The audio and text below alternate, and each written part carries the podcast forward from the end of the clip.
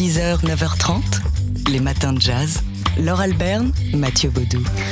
C'est une vidéo qui a attiré notre attention euh, sur YouTube, mise en ligne par la, la page YouTube de, euh, du SF Jazz, le San Francisco Jazz, avec, entre autres, Wayne Shorter et Herbie Hancock. Wayne Shorter et Herbie Hancock étaient tous deux dans le second quintet euh, de Miles et qui, dans cette vidéo, rit pas mal et se Ah oui. souviennent justement de, euh, bah, de ce que Miles pouvait, pouvait leur dire euh, quand ils jouaient ensemble en- entre 1963 et 1968. Alors rire pas mal, c'est le moins qu'on puisse dire. Hein. Ouais. Wayne est absolument irare et très facétieux. Il n'arrête pas euh, de- d'envoyer des pics et, et d'imiter Miles Davis. Ce que fait aussi Herbie Hancock. On l'écoute ici à propos d'un conseil que lui a donné Miles au sujet de sa main gauche. he, he, he came over and whispered to me. He said, "Don't use the left hand."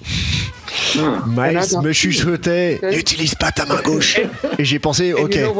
J'ai découvert que ma main gauche était rattachée à ma main droite. Elle forçait ma droite à faire certaines choses.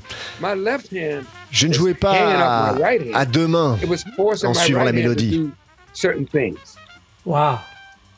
Because I, I, was- I, was, I, was, I wasn't playing like two-handed, you know, lines going here, and I wasn't doing that back then. It Je ne faisais pas ça à l'époque. J'utilisais la main gauche pour les accords et la droite pour la mélodie, la ligne musicale. C'était il y a longtemps. Hein. And so when I Et quand je me suis rendu compte que ma main droite était en fait My plus libre de faire des choses que je voulais faire, freer to do Miles a juste mis en place quelque chose pour que je puisse le découvrir moi-même. C'est ça la beauté. Miles just set up something so I could discover that for myself. That's that's what the beauty is. It was like almost anti-ambidextrous. Et là, Shorter qui termine en disant il était presque anti-ambidextre. Voilà, c'est- ça, ça rigole et, Oh euh, et ça évoque de joyeux souvenirs. Et c'est une vidéo donc que vous pouvez voir sur la page YouTube du SF Jazz. Ça dure pas très longtemps. C'est bah, c'est précieux d'abord parce que ce sont des jazzmen historiques qui rappellent leurs souvenirs. Et puis, c'est puis, ce c'est qui est précieux, c'est de voir que c'est joyeux et qu'ils sont en pleine forme tous les deux et euh, heureux Et de se parler. bien Ouais, aussi. Herbie Hancock et Wayne Shorter. 6h, 9h30, les matins de jazz. Laure Alberne, Mathieu Baudou. C'est une femme euh, libre qui s'en est allée et avec elle euh, tout un pan de l'histoire euh, de la culture en France et les arts. Ouais, Juliette Gréco, évidemment. hein. C'est d'elle dont on parle ce matin, qui nous a quittés à 93 ans. Cette histoire qu'elle portait avec elle et en elle, Juliette Gréco, c'est surtout, on en parle beaucoup quand on évoque le nom de Juliette Gréco, celle du Saint-Germain-des-Prés, de l'après-guerre, celle de, de Sartre, de Boris Vian, de Prévert. C'est aussi euh, l'incroyable interprète de géants de la chanson française. Tous ont écrit pour Juliette Gréco, à commencer par Gainsbourg notamment et la fameuse javanaise. Mais quand on parle de Juliette Gréco à TSF Jazz, on pense évidemment aussi à son histoire d'amour avec Miles Davis. Et à tous ces musiciens de jazz qu'elle a côtoyés à l'époque. On l'écoute au, au micro de Thierry Lebon. Je l'ai découvert, je crois, comme tous les gens de mon âge, euh, après la libération. Tout à fait après la guerre, juste après la guerre, sont arrivés à Saint-Germain-des-Prés les plus grandes jazzmen du monde et les plus grandes chanteuses de jazz. Comment ça s'est passé, on ne saura jamais. Une espèce d'alchimie. Et là, j'ai rencontré des rois et des reines. Bouleversants. De simplicité, de gaieté, de tendresse et, de génie. Voilà. Donc, euh, je me suis prise d'intérêt euh, et d'amitié et d'amour pour tous ces gens-là. Et c'est comme ça que j'ai découvert le jazz vraiment. 6h, 9h30, les matins de jazz. Laure Alberne, Mathieu Baudou. Emmanuel Macron a dit quelle était l'élégance et la liberté. Franchement, j'aurais pas mieux dit. Euh, c'est Oui. C'est- pour ça que vous voilà. pouvez être président de la République. Exactement. On a appris donc hier soir euh, la disparition de Juliette Gréco. Alors on est triste, bien sûr, et en même temps on se tourne sur son passé. Et, et quand on voit la richesse de sa vie, euh, le, le monde de créateurs et de poètes qu'elle a rencontrés et qu'elle a inspirés, Voilà, on est moins triste. Une coup. muse, Juliette Gréco, euh, notamment dans, dans le Saint-Germain-des-Prés des- de l'après-guerre, on l'a dit. Elle a systématiquement, tout au long de sa carrière, euh, euh, elle s'est entourée des, des jeunes créateurs, des jeunes auteurs de chansons. Gainsbourg était jeune, était, enfin jeune, il n'a pas commencé jeune, mais il était débutant et timide quand il, il lui a composé et écrit la, la javanaise. Queneau, même Raymond Queneau était tout jeune aussi lorsqu'il a écrit pour elle. Sartre n'avait pas 40 ans quand il a écrit pour elle. et, et puis il y a eu Boris Vian. Oui, Boris Vian, qui était son frère incestueux. C'est ainsi qu'elle l'appelait. Un lien très fort les a unis, alors même que Juliette Gréco sortait d'une profonde dépression. C'est ce qu'elle nous racontait sur TSL Jazz il y a quelques années, Juliette Gréco. C'était une fraternité peut-être incestueuse, peut-être, je ne sais pas. En tout cas, euh, ça a été comme ça. Et je lui ai fait confiance, et il m'a fait confiance. Un jour, je me suis aperçu que, que je parlais, que je répondais à ce qu'on me demandait. Grâce à lui. Oui, grâce à lui, grâce à lui qui a fait ça avec toute la tendresse du monde. euh, il m'avait dit de venir en fin de journée chez lui, euh, comme ça qu'on puisse parler. Et puis, euh, parler, je l'ai écouté pendant longtemps, pendant des semaines, et puis un jour, voilà, il m'a rendu mes ailes. Alors on ne saura jamais ce qu'ils se sont dit, on ne sait pas exactement non plus ce que c'est que ces ailes. Ce qu'on sait, c'est que Juliette Gréco à ce moment-là sortait euh, d'une grosse euh, dépression. Euh, ensemble, ils ont fait les belles heures du tabou. La légende dit que c'est en ramassant son manteau qu'elle avait fait tomber par terre dans un bar de Saint-Germain-des-Prés que Juliette Gréco s'est rendu compte qu'il y avait une trappe et sous cette trappe, une cave devenue par la suite le tabou. On dit adieu donc ce matin à Juliette Gréco, inoubliable muse de Saint-Germain-des-Prés. Les matins de jazz. De l'œil à l'oreille.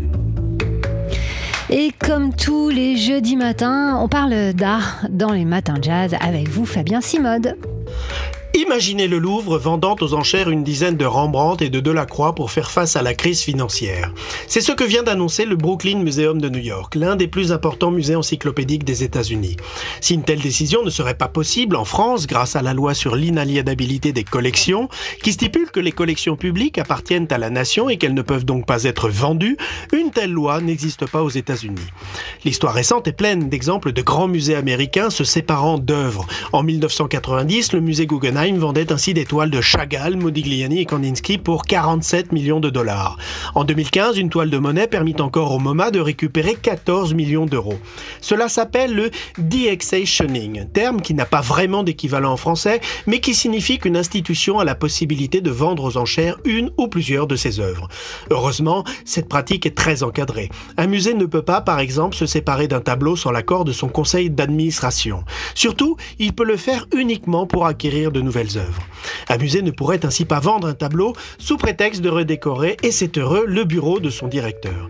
En tout cas, il ne le pouvait pas jusqu'à la pandémie de Covid-19. Car avec la crise financière qui frappe de plein fouet les musées américains, plus durement qu'en France, les règles du de-accessioning ont été assouplies. L'Association des musées américains autorise désormais les institutions, et pour une période de deux ans, à vendre pour entretenir leurs collections, pour les restaurer, mettre aux normes leurs réserves ou pour payer les salaires des régisseurs. C'est ainsi que le Brooklyn Museum peut mettre en vente le mois prochain chez Christie's 12 tableaux de maîtres, dont Cranach, Courbet et Corot. Pourtant, de nombreuses voix s'élèvent aux États-Unis pour crier à la trahison. Pour certains, cet assouplissement des règles ouvre la boîte de Pandore. Certains conseils d'administration pourraient en effet se séparer d'œuvres pour ne pas avoir à lever de fonds pour le musée, voire pour alimenter un marché de l'art peu scrupuleux en recherche toujours d'œuvres de qualité muséale. Fabien Simode, euh, qui euh, exceptionnellement confiné aujourd'hui, n'en est pas moins l'heureux rédacteur en chef du magazine D'Art L'œil. On le retrouve tous les jeudis matins dans les matins de jazz où on parle d'art et c'est ce qu'on fera euh, d'ici une demi-heure à nouveau. Les matins de jazz.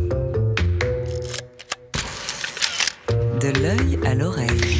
Et c'est le moment de retrouver Fabien Simode, le rédacteur en chef du magazine D'Art L'œil. C'est une information du Journal des Arts cette semaine. Un rapport, tout ce qu'il y a de plus officiel, montre que le taux de Français allant dans les musées est le même qu'en 1973, soit il y a presque 50 ans. C'est incroyable mais vrai. Ce rapport sur les pratiques culturelles, discrètement publié cet été, révèle que la démocratisation culturelle portée par les politiques ces dernières décennies n'a pas fonctionné comme souhaité. Le pourcentage de Français qui se sont rendus au moins une fois dans une institution en 2018 est de 29%. Il était de 28% en 1973. Et la dynamique est inquiétante, constate Jean-Christophe Castelin dans son éditorial, puisque après une légère remontée en 1997 à 33%, ce taux ne cesse de baisser depuis. Mais un autre indicateur est encore plus cruel, les écarts sociaux qui ne cessent de s'accroître. Alors qu'en 1973, les cadres étaient 1,6 fois plus nombreux que les employés et les ouvriers à aller dans un musée ou un monument, ce rapport passe à 2,5% en 2018. Il y a là un décalage criant entre l'augmentation des moyens alloués aux lieux d'art depuis 50 ans, à leur modernisation comme à la multiplication des expositions et leur impact réel sur la fréquentation. Pour le Journal des Arts, cela ne remet toutefois pas en cause le travail des directions des visiteurs qui multiplient les initiatives à l'égard des publics éloignés. Mais il faut peut-être réinterroger pour le journal le format des expositions, les synergies possibles avec les associations d'éducation populaire ou le ciblage des visiteurs. Mais je vous propose de terminer par une note positive. Je vous invite d'ores et déjà à faire mentir ce rapport en allant dès ce week-end redécouvrir le musée de l'Orangerie à Paris qui vient de rouvrir ses portes après des travaux de rénovation. Et de revoir ainsi les tableaux de Soutine, de Marie Laurencin, de Renoir, de Matisse ou de Picasso dans une nouvelle et très belle scénographie. Vous en profiterez aussi pour redécouvrir ou découvrir l'impeccable exposition sur le peintre métaphysique Giorgio De Chirico qui avait fait écrire à Apollinaire au début du XXe siècle quelques-unes de ses plus belles pages sur l'art. Alors, beau week-end et bonne visite. Et si vous voulez en savoir davantage sur ces expos, on vous renvoie au magazine d'art L'œil dont euh, Fabien Simode est le rédacteur en chef. Les matins de jazz.